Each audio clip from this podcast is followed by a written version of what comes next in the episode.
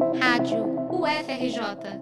Informação e conhecimento, conhecimento, conhecimento. No Brasil, o analfabetismo é um problema que se intensificou. De acordo com a pesquisa da ONG Todos pela Educação, em 2019, cerca de 25% das crianças brasileiras com idade entre 6 e 7 anos não sabiam ler e escrever. Em 2021, essa parcela da população subiu para 40,8%. Em uma estimativa, isso chega a 2,4 milhões de crianças. A ONG utiliza dados da Pesquisa Nacional por Amostra de Domicílios Contínua, também conhecida como PNAD Contínua.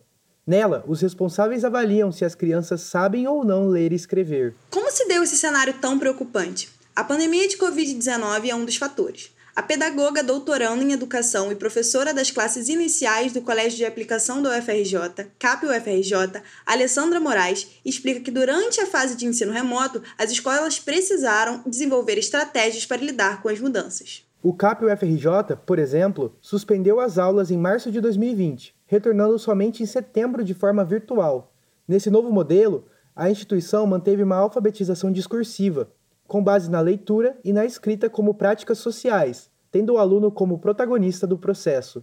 Nós tínhamos alunos que precisavam usar o celular dos responsáveis, e esses responsáveis é, saíam para trabalhar porque se eles não trabalhassem, eles não iam ter o que comer.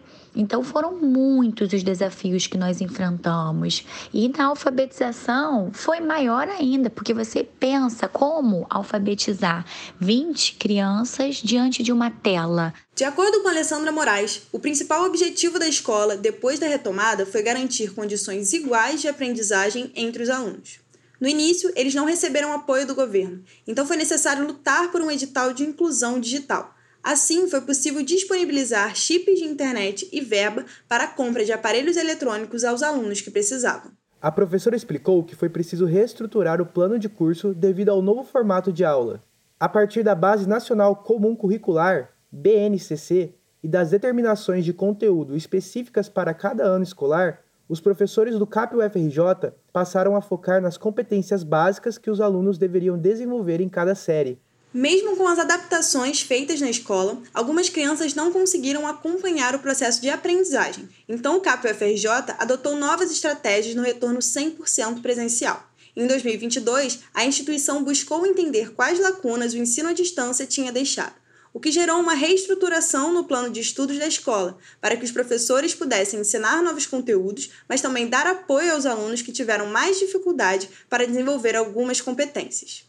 O ensino presencial faz toda a diferença e é isso que a gente vem apostando, né? A gente apostou, né, em você acoplar os conteúdos, não é deixar de dar, mas é juntar e eleger o que, que é extremamente essencial para aquele aluno não ficar defasado e estimular de forma que ele alcance e consolide o sistema de escrita alfabético. Essa dificuldade para aprender por meio do ensino remoto é uma realidade que vai além dos muros do CAP UFRJ.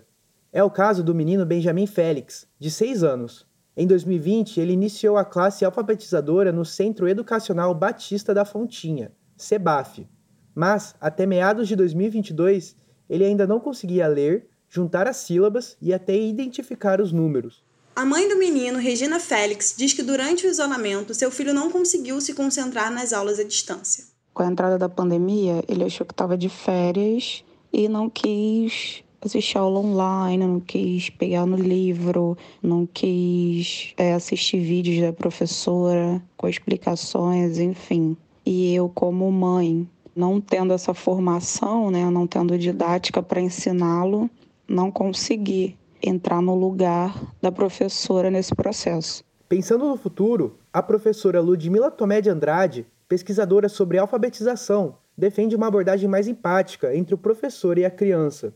Para ela, o professor deve primeiro tomar consciência de quem é o aluno para então montar uma estratégia de aprendizado.